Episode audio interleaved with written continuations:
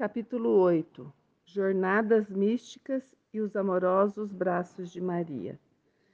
Duas semanas após ter deixado a casa do Dr. Bonaventure, munida de um fichário cheio de mensagens de Segatacha, eu estava voando a dez mil pés de altura sobre Ruanda. Eu olhava, através das nuvens fofas e brancas, para Quiberro, lá embaixo, e me perguntava como Jesus e Maria tinham se sentido quando desceram do céu para conversar com o jovem visionário. Do alto, o mundo parecia tão pequeno e as pessoas tão minúsculas que me vi obrigada a me perguntar por que Jesus e Maria se preocupavam conosco. Quando terminei minha viagem a Quiberro com o meu grupo de peregrinos americanos, uma peregrinação maravilhosa que irei contar com mais detalhes em um próximo livro, retornei à casa do Dr. Bonaventure para fazer-lhe uma breve visita e pegar mais fichários e cadernos abarrotados com transcrições de entrevistas com Segatacha. Enquanto dava início à minha longa viagem de volta para os Estados Unidos, comecei a folhear as páginas do primeiro caderno que estava em minha pilha. Era um caderno que continha relatos detalhados do próprio Segatacha a respeito das viagens que ele fez sob o comando do Senhor, com o objetivo de transmitir suas mensagens em Burundi e Zaire, atualmente Congo, países vizinhos de Ruanda. Inclinei-me sobre a janela do avião e pude ver a vastidão do Congo se estendendo debaixo de mim. Era um lugar selvagem, instável e muitas vezes inacreditavelmente perigoso. Eu pensei no quanto era fácil para mim navegar a milhares de pés de altura acima dos riscos e desafios que encaravam as pessoas que tinham que passar pelo Congo ou Burundi por terra. Não conseguia imaginar como o pobre e ignorante Segatacha, mesmo contando com a divina providência, conseguiu realizar uma façanha tão desafiadora. Eu não podia esperar para descobrir e me preparei para ler tudo sobre isso durante minha viagem de 13 horas para Nova York. Porém, enquanto passeava pelas folhas, procurando a história da expedição de Segatacha ao Burundi, topei com um tipo de jornada completamente diferente da que ele tinha feito. Era uma jornada em direção às profundezas do imenso sofrimento de Jesus, na qual ele foi guiado pela Santíssima Virgem. Maria apareceu pela primeira vez para Segatacha em 1 de setembro de 1982, quase dois meses após a primeira aparição de Jesus para ele. Quando a comissão de inquérito pediu a Segatacha que fizesse uma descrição de Maria, ele ficou sem palavras. Contudo, ele respondeu de forma diligente a todas as perguntas sobre Maria feitas pela comissão ao longo dos anos seguintes. Aqui está um trecho. Pergunta: Obrigado por ter voltado aqui para dar prosseguimento às perguntas, Segatacha. Hoje é 8 de setembro e na última vez em que nos reunimos com você, em agosto, você relatou que viu mais de uma dúzia de aparições de Jesus, mas que naquele tempo a Virgem Maria não tinha aparecido para você em Quiberro. Segatacha responde: Está certo. As primeiras aparições que vi foram todas na casa dos meus pais ou próximas a ela. Depois, Jesus me disse para ir a Quiberro, para que ele pudesse me ensinar mais mensagens. Nessa altura, ele começou a aparecer para mim enquanto eu estava no palco, onde as estudantes viram as aparições da Virgem Maria. Na semana passada, quando Jesus apareceu para mim, ele me mostrou algo muito especial. Ele veio com Maria, sua mãe, e disse: Esta é minha mãe. Ela é aquela que dá as graças sobre as quais você já ouviu falar. Eu quero que você a respeite da mesma forma como me respeita, e quero que você a ame da mesma forma como ama a si mesmo. Pergunta: Você consegue descrever em detalhes como era a Virgem Maria quando ela apareceu para você? Segatacha responde: Como eu posso descrever a beleza absoluta? Eu vou tentar, com as minhas pobres palavras, dar-lhe alguma ideia de como era a aparência dessa maravilhosa senhora. Ela apareceu para mim envolvida por uma brilhante névoa de luz branca e flutuava no ar na minha frente. A princípio, tudo que eu conseguia ver era a luz, uma luz suave, afetuosa e receptiva, que dava a impressão de que ela estava me segurando em seus braços e me ninando, da mesma forma como minha mãe costumava fazer. Vagarosamente, Maria começou a tomar forma no meio da névoa. Eu realmente não sei dizer qual era a idade dela.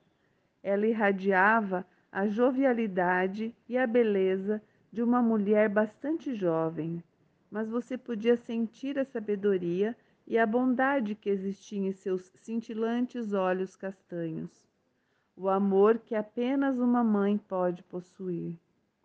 Sua pele não possuía nenhuma mácula. Era de cor clara, mas não era branca.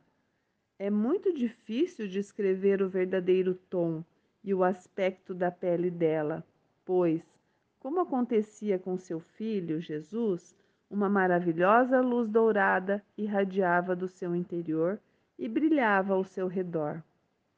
Ela brilhava como um perfeito pôr do sol em um lago tranquilo e puro, e ela parecia macia e suave como uma pomba. Ela vestia um longo e imaculado vestido branco, que era feito de uma única peça de roupa, como uma túnica. Esse vestido caía a seus pés e não possuía costuras. Havia uma faixa azul ao redor de sua cintura e sua cabeça estava coberta por um véu de cor pérola que ia até os ombros. Pergunta: Você pode nos dizer qual foi a mensagem que Maria lhe deu no seu primeiro encontro com ela? Segatacha responde: Na verdade, não houve mensagem da Virgem Maria para mim. Ela apenas me disse uma coisa: Meu filho, sempre me respeite e sempre me conte qualquer coisa que o esteja incomodando ou deixando-o triste. Eu sou sua mãe, do princípio ao fim. Isso foi tudo o que ela disse. Ela não me deu nenhuma mensagem para transmitir ao mundo. Eu não consigo nem me lembrar se ela me falou mais alguma coisa após essas primeiras palavras. Mas eu sei que, durante todo o tempo que passei com ela naquele dia, ela estava me mostrando o quanto me amava. Embora ela estivesse flutuando acima de mim, eu me sentia como se estivesse envolvido pelos seus braços amorosos o tempo todo. Enquanto ela me envolvia, eu não tinha aflições, problemas, necessidades ou preocupações. Ela é a mãe mais amorosa do mundo e não há nenhum lugar no qual eu mais queira estar do que nos braços dela. Quando ela me deixou para retornar ao céu, eu tive vontade de chorar. Vários meses depois, a comissão se encontrou novamente com Segatacha para lhe perguntar sobre as aparições de Maria que ele tinha visto. Pergunta: Boa tarde, Segatacha. Hoje é 8 de abril de 1983 e a última vez que conversamos foi durante a segunda semana de setembro, no ano passado. Naquela época, você tinha recebido apenas uma visita da Virgem Maria. Entendemos que desde então, além das aparições de Jesus, a bem-aventurada mãe apareceu para você mais dez, dez vezes. Você pode fazer o favor de nos dizer se, durante essas visitas, você recebeu qualquer mensagem especial da Virgem Maria ou se ela compartilhou com você quaisquer segredos sobre os quais você possa falar conosco? Segatacha responde: Não, a Virgem Maria não me contou nenhum segredo e ela não me deu nenhuma mensagem para ser transmitida. Maria me, me, visitava apenas para mostrar o quanto me amava e para me ensinar coisas que eu deveria saber, como rezar o rosário todos os dias e me instruir sobre como me comportar melhor. Como eu já disse, ela é uma mãe muito boa e muito amorosa para mim. Há uma coisa em especial que ela me ensinou que talvez possa interessá-lo. Ela me ensinou uma canção que é mais, mais ou menos assim. Jesus disse a todos os seus discípulos para deixar tudo o mais para trás e segui-lo.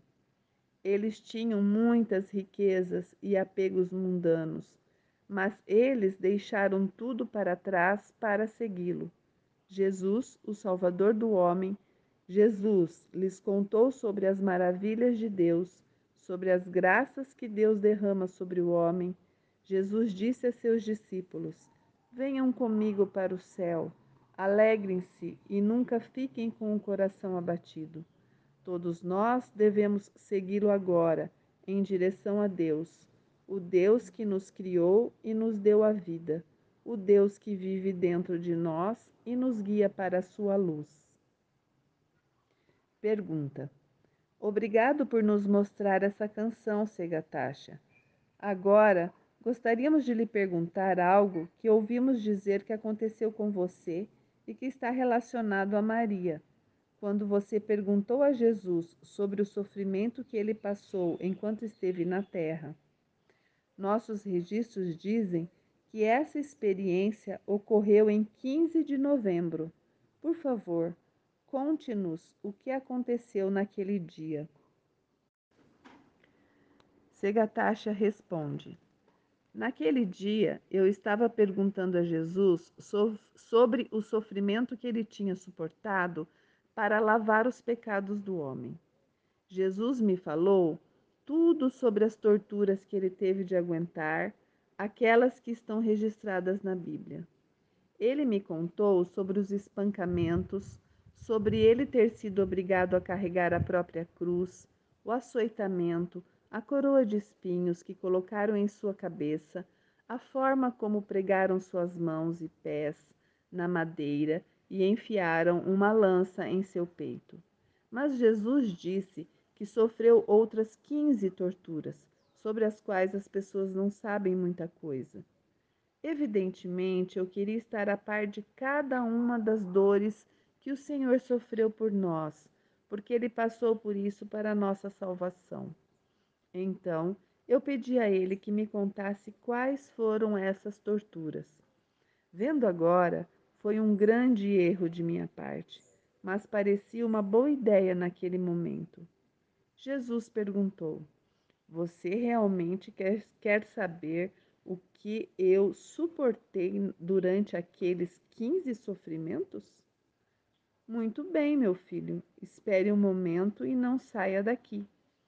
Em seguida, ele voltou para o céu e mandou sua mãe aqui para baixo para ver-me. Eu estava realmente empolgado e contente porque pensava que ia conhecer certos segredos, coisas escondidas que seriam reveladas a mim. Nota de rodapé. Provavelmente se, refi se refira as quinze dores secretas de Nosso Senhor em sua paixão, devoção oriunda de uma revelação privada de uma religiosa Clarissa, irmã Maria Madalena, de Roma, muito difundida em devocionários e folhetos. Eu pensei que estava prestes a embarcar em uma jornada mística de revelação. Eu apenas não sabia que também seria uma jornada mística de dor. Alguns momentos depois, Maria apareceu diante de mim, saudando-me com todo o seu amor. Em seguida, ela me perguntou: Você está preparado para conhecer as coisas que você pediu para serem reveladas? É claro que sim, mãe, disse eu alegremente. É muito bom aprender tantas lições sobre a fé e ser ensinado sobre as coisas que eu quero. Antes que eu tivesse a chance de terminar a frase, caí no chão e me senti como se alguém estivesse arrebentando meu corpo com golpes de porrete e barras de ferro. Nota de rodapé. Trata-se de uma descrição de uma participação na paixão de Nosso Senhor. Eu gritei de dor. Tudo em volta de mim estava escuro. Eu estava viajando por uma paisagem de puro sofrimento. Eu tentava me levantar, mas um peso enorme e esmagador continuamente me lançava de novo ao chão, como se grandes rochas estivessem sendo atiradas do alto sobre mim. Mãe, por quê? Por que você está fazendo isso comigo? Gritei em um estado de absoluto medo e agonia. Não houve resposta, apenas mais e mais pancadas quebrando meus ossos e rasgando minha pele. Por favor, mãe, fale comigo. Talvez seja melhor esquecermos o nosso encontro de hoje. Eu acho que não era isso que Jesus tinha em mente quando ele lhe pediu para me ensinar uma lição. Eu já entendi, já aprendi o suficiente. Maria permanecia em silêncio e aquela dor esmagadora continuava a massacrar meu corpo. Eu me levantei e tentei correr para me abrigar, mas toda vez que eu fazia força para ficar em pé, outra pancada me acertava bem no rosto. Meus olhos ficaram tão inchados que se fecharam. Eu me sentia como se minha coluna tivesse sido partida em duas e os ossos de minhas pernas esmigalhados. Após ter sido brutalmente jogado ao chão por seis vezes seguidas, finalmente decidi ficar abaixado. Eu pensei que, se ficasse esparramado no chão, meus torturadores invisíveis poderiam se cansar de me bater ou poderiam não mais notar minha presença. Mas não era para eu ter paz. Tão logo parei de resistir e fiquei imóvel, uma força invisível levantou-me no ar e, na hora em que eu ficava em pé, me batia novamente contra o chão. Parecia que o espancamento não acabaria nunca, mas depois que meu rosto foi esmagado no chão pela décima quinta vez, o poder que me tinha em suas mãos, qualquer que fosse ele, decidiu me libertar. Eu deitei-me com minhas costas doendo tanto que eu mal conseguia respirar. Eu tinha certeza de que minha caixa torácica estava moída e meus pulmões rasgados. Eu não sei por quanto tempo permaneci inerte na escuridão mas eu estava inteiramente convencido de que nunca mais conseguiria abrir meus olhos ou caminhar novamente. Após o que me pareceu ser uma eternidade, os meus arredores começaram a brilhar e a Virgem Maria retornou com seu familiar círculo de luz dourada.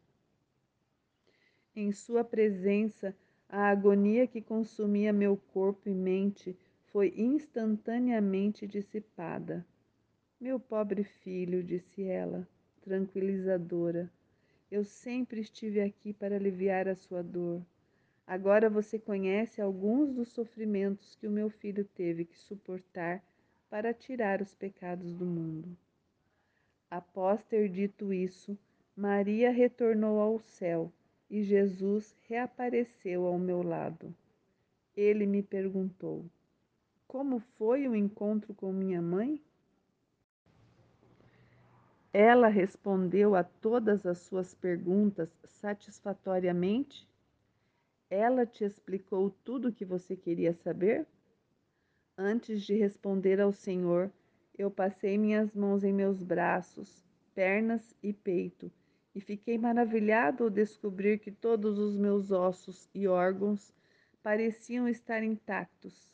Em seguida, voltei-me para ele e disse rapidamente: Ah, sim, nós tivemos uma ótima conversa, Senhor. Foi tudo muito, muito bem. Nós tivemos uma conversa muito agradável e depois ela me ensinou uma nova canção. Nós nos demos muito bem e ficamos ambos muito contentes. Jesus respondeu: Sério? Foi tudo bem? Você não teve nenhum problema com o que ela te mostrou? Nada do que ela falou ou fez te causou qualquer desconforto? Você não tem nenhuma reclamação que eu possa falar para ela mais tarde? Não, senhor, nenhuma queixa de minha parte eu não poderia estar mais feliz. Eu sei que é errado mentir para Jesus, mas eu pensei que se reclamasse da forma como Maria me mostrou o sofrimento dele, ele pediria para ela repetir a lição no mesmo instante. E falando bem francamente, eu achava que, se ela me submetesse àquilo novamente, eu certamente morreria. Pergunta: sua história nos emocionou, Segatacha. Nós ouvimos dizer que você também sofreu durante um jejum prolongado, que foi constantemente monitorado por enfermeiras ao longo da quaresma de 1983. Pode nos dizer algo sobre isso? Segatacha responde: Ah, sim, eu tive sofrimento em abundância durante a quaresma mas ele não foi provocado pela Virgem Maria. Era o Senhor que estava por trás de tudo. Ele me disse que jejuou enquanto esteve na terra e queria que eu fizesse o mesmo. Depois ele me instruiu a não comer e beber nada por 15 dias, começando em 7 de março. Ele me disse também que eu teria que passar 22 dias sem poder ouvir ou falar. Nota de rodapé. Essa inédita, isto é, abstenção de alimentação, foi observada em Quiberro e analisadas por uma comissão médica em Emanuel Segatacha, Agnes Kamagaju e em Anatali Mukamazimpaka. Sobre o jejum de Segatacha, a comissão médica concluiu que ele esteve em jejum total por sete dias, de 7 a 14 de março de 1983. Não encontrando para tal nenhuma explicação psicológica, retomou posteriormente normal e abundantemente a alimentação, não se encontrando nenhuma explicação para tal fenômeno. O professor Bowflet questiona o que pensar deste jejum já que, dos três visionários analisados e que passaram por tal abstinência, somente um está entre a lista dos aprovados pelo decreto diocesano, que é a Natali Mukamazimpaka.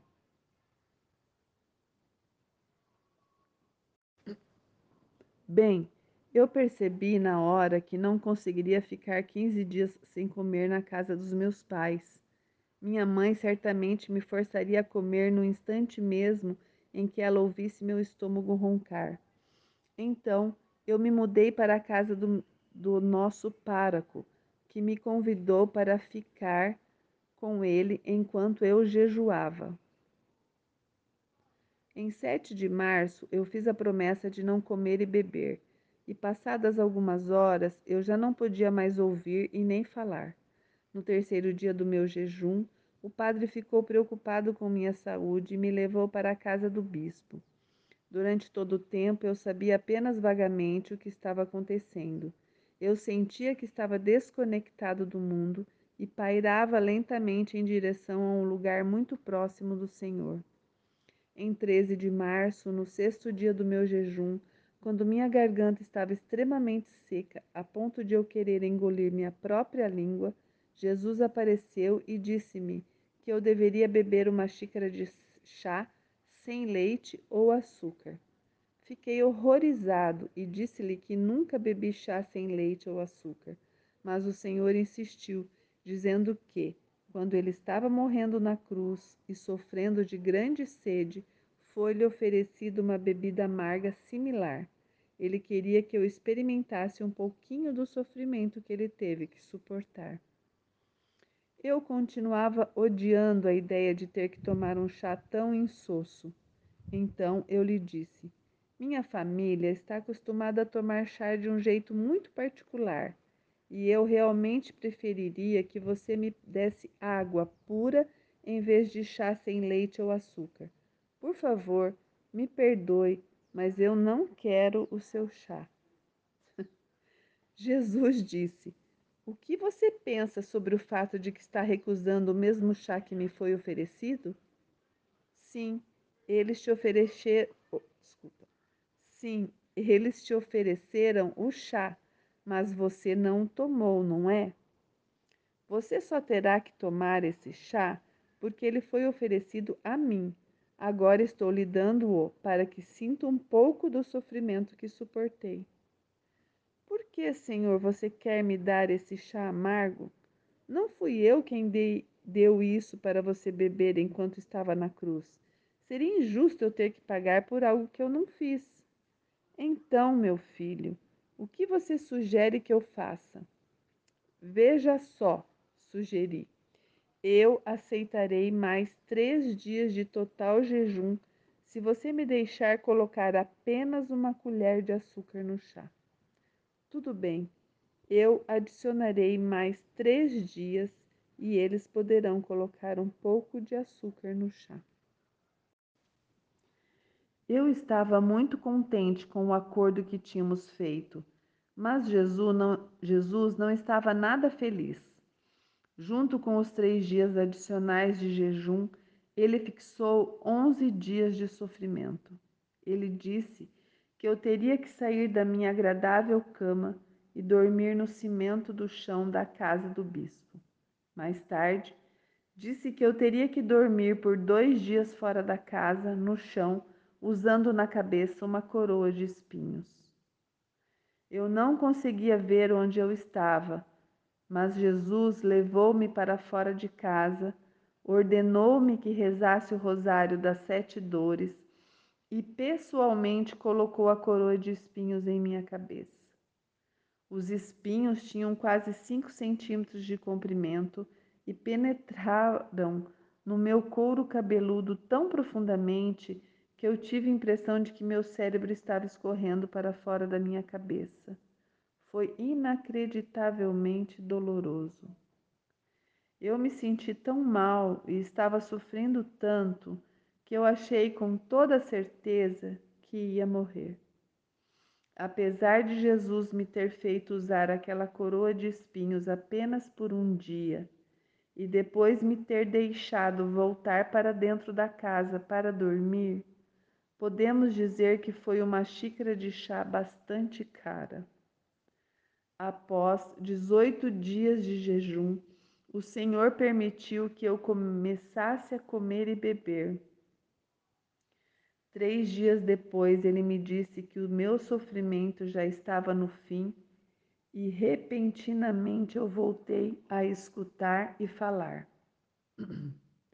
Jesus agradeceu-me por eu ter aguentado o sofrimento que ele me fez passar e ele disse: Você aceitou tudo que eu te fiz passar e não reclamou muito das dificuldades Logo você se recuperará do seu jejum e se sentirá tão bem como nunca se sentiu, como se nada tivesse acontecido. Estou muito contente com você, meu filho. As palavras dele me proporcionaram grande conforto e me deixaram muito feliz. Eu experimentei um novo tipo de alegria que eu nunca tinha experimentado antes e que continua comigo até hoje. Pergunta: Nós estamos felizes por você ter sobrevivido a essa provação, ter recuperado o peso que perdeu durante o jejum e agora estar num estado de espírito tão bom, Segatacha. Nós sabíamos que você esteve em um estado de semiconsciência por aproximadamente três semanas, mas não sabíamos nada sobre suas experiências com Jesus. Obrigado por compartilhá-las conosco. Nós também temos o relatório dos doutores que monitoraram você todos os dias durante o jejum. Considerando as evidências médicas que se apresentam a nós, devemos dizer que é um milagre que você esteja vivo. Nós esperamos poder falar com você novamente em breve. Quase três meses após ter aprendido sua lição sobre o sofrimento de Jesus, Segatacha recebeu sua última aparição pública em Quiberro. Muito antes disso, Jesus já tinha lhe informado que suas aparições públicas terminariam em 2 de julho de 1983, contabilizando um ano desde o dia em que se encontraram pela primeira vez à sombra da árvore. O Senhor também instruiu o jovem visionário, dizendo-lhe que sua missão estava apenas começando, e convocou-o a viajar para os países vizinhos, Burundi e Zaire, para continuar pregando sua mensagem de conversão imediata dos corações e aceitação do amor de Deus. Apesar de já saber antecipadamente que ele teria de se despedir de Quiberro, e que as visões de Maria poderiam acabar quando as aparições públicas de Jesus acabassem, Segatacha estava profundamente triste por ter que dizer adeus à Santíssima Virgem e se preparar para a próxima fase de sua vida, agora como visionário viajante. Em março de 1984, a comissão de inquérito pediu a Segatacha para ele dizer como se sentia em relação aos seus últimos dias em Quiberro e em relação ao caminho que ele teria que trilhar pela frente. Pergunta: Segatacha, agora que as aparições públicas para você terminaram, você pode nos dizer o que tem feito e como está se preparando para suas viagens ao Burundi e Zaire? Segatacha responde: Na tarde de 2 de julho de 1983, Jesus apareceu para mim e disse-me que era hora de eu ir para o Burundi e o Zaire para espalhar suas mensagens, as mesmas mensagens que eu estive compartilhando com as pessoas em Quiberro. Depois voltarei para Ruanda e viajarei por todo o país fazendo a mesma coisa. Pergunta: Quanto tempo durará o seu ministério? Segatacha: A Virgem Maria disse que eu devo passar um ano em Burundi e dois anos e meio no Zaire. Mais tarde, passarei dois anos pregando em Ruanda.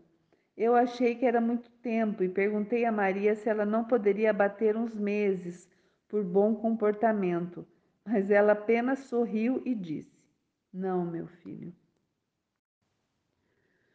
Pergunta: Viajar para o Burundi e o Zaire, principalmente sem dinheiro, é uma grande aventura para um jovem como você. Como você está se preparando? Segatacha responde: Jesus disse-me para não me preocupar com coisas materiais que eu deveria apenas focar em pregar sua mensagem. Ele disse-me para eu levar quaisquer questões que eu tivesse para os líderes da igreja desses países que eles me ajudariam. Maria também me disse que ela estaria por perto cuida cuidando de mim todo o tempo. Jesus disse-me que eu deveria partir para Burundi em algum dia de 1985, daqui a vários meses, portanto. Então, estou usando esse meio tempo para me preparar para a missão. Como vou ser batizado antes de partir, estou estudando para isso da melhor forma possível. Jesus me ajudou a aprender o que eu preciso saber. Eu lhe disse que queria ser batizado, e ele respondeu-me que poderia me batizar ele mesmo com uma palavra ou apenas um olhar. Mas depois ele decidiu que era melhor que eu me dirigisse a um padre para evitar que as pessoas pensassem que Jesus me considerava melhor que os outros. Meus pais também estão planejando passar pelo batismo e às vezes estudamos juntos. Eu passo muito tempo em oração. Quando não estou orando ou estudando para minha confirmação, eu procuro ajudar meus pais nas plantações e com as cabras. Eu espero que antes de partir eu consiga fazer meus pais felizes o máximo que eu puder e os ajudo tanto quanto posso. Mas Jesus disse-me que a minha missão de espalhar as suas mensagens deve vir em primeiro lugar. Isso acaba dificultando um pouco as coisas para minha família. Meu pai às vezes diz que eu deveria pensar em ter uma esposa e dar-lhe alguns netos mas Jesus me disse que eu serei como ele, eu não me casarei e praticarei o celibato por toda a vida. Dessa forma, eu poderei estar completamente focado em fazer Sua vontade e entregar Suas mensagens.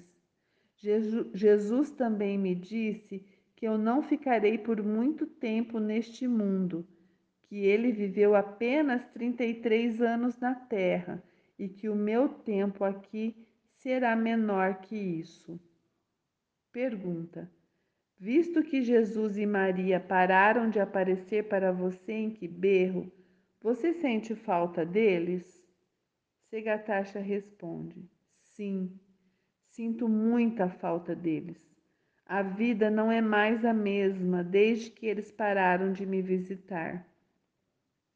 Antes, quando eu era perseguido por descrentes ou por aqueles que usavam palavras duras para me desacreditar, eu sabia que logo veria Jesus ou Maria face a face e toda aquela mágoa seria esquecida.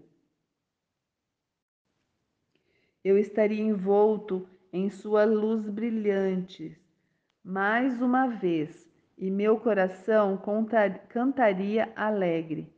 Ou então, sempre que eu pensava ter feito algo de errado, eu poderia apenas contar a Jesus quando o visse e ele me perdoaria. Agora eu tenho que conversar com Jesus pela oração e ir à igreja para confessar. Não é a mesma coisa que olhar para o rosto afetuoso de Jesus ou para os olhos amorosos de sua mãe e abrir meu coração para eles. Pergunta. Há algo mais que você queira falar sobre o término das aparições? Segatacha responde: Bem, tem uma coisa que eu devo confessar. Eu sei que isso não é certo, mas eu acho que não fui completamente honesto com Maria no último dia em que a vi. Jesus me disse que eu deveria partir em missão para o Burundi em 1985, mas se esqueceu de dizer em qual mês eu deveria ir. Então, na última vez em que falei com Maria, eu conversei com ela sobre isso e ela me disse que eu deveria partir no começo de agosto. Naquele momento, meu coração começou a doer, porque eu sabia que não iria mais vê-la. Por isso, eu tentei enganá-la para que ela voltasse a me visitar mais uma vez. Eu disse a Maria que poderia esquecer o mês e o dia em que eu teria que partir e perguntei se ela não poderia fazer o favor de voltar e aparecer para mim com o objetivo de me lembrar. Ela sorriu, balançou sua cabeça e disse que não apareceria, mas que sopraria o recado em meu ouvido. Eu estava contente por saber que pelo menos poderia ouvir a, ouvir a voz dela, mas queria desesperadamente ver sua face mais uma vez. Foi errado tentar enganá-la daquele jeito, mas eu a amo tanto que era difícil para mim imaginar que não poderia mais vê-la até morrer. É muito difícil saber que, até eu estar no céu, não poderei mais sentir seus braços amorosos me envolvendo. Pergunta: Maria disse-lhe algumas palavras de despedida ou deu-lhe alguma mensagem? Segatacha responde: ela me deu um presente incrível antes de ir embora. Ela viu que eu estava muito triste com a expectativa de sua partida e me disse que agora eu deveria viver como qualquer outro ser humano que não é visionário e ficar contente de poder falar com ela através da oração. Mas isso me deixou ainda mais triste e eu perguntei se ela não poderia me dar algum presentinho como lembrança. Maria então me falou para eu rezar o rosário com ela, e enquanto estávamos rezando, ela disse: Eu quero que você continue rezando e não grite ou chore com o que eu estou prestes a lhe mostrar. E depois ela pediu para eu olhar para cima. Bem no alto, acima de mim, eu pude ver os portões do paraíso abertos e no interior deles eu avistei o lugar mais bonito que uma pessoa poderia imaginar. Desculpe-me por não poder descrevê-lo para você, pois é mesmo indescritível.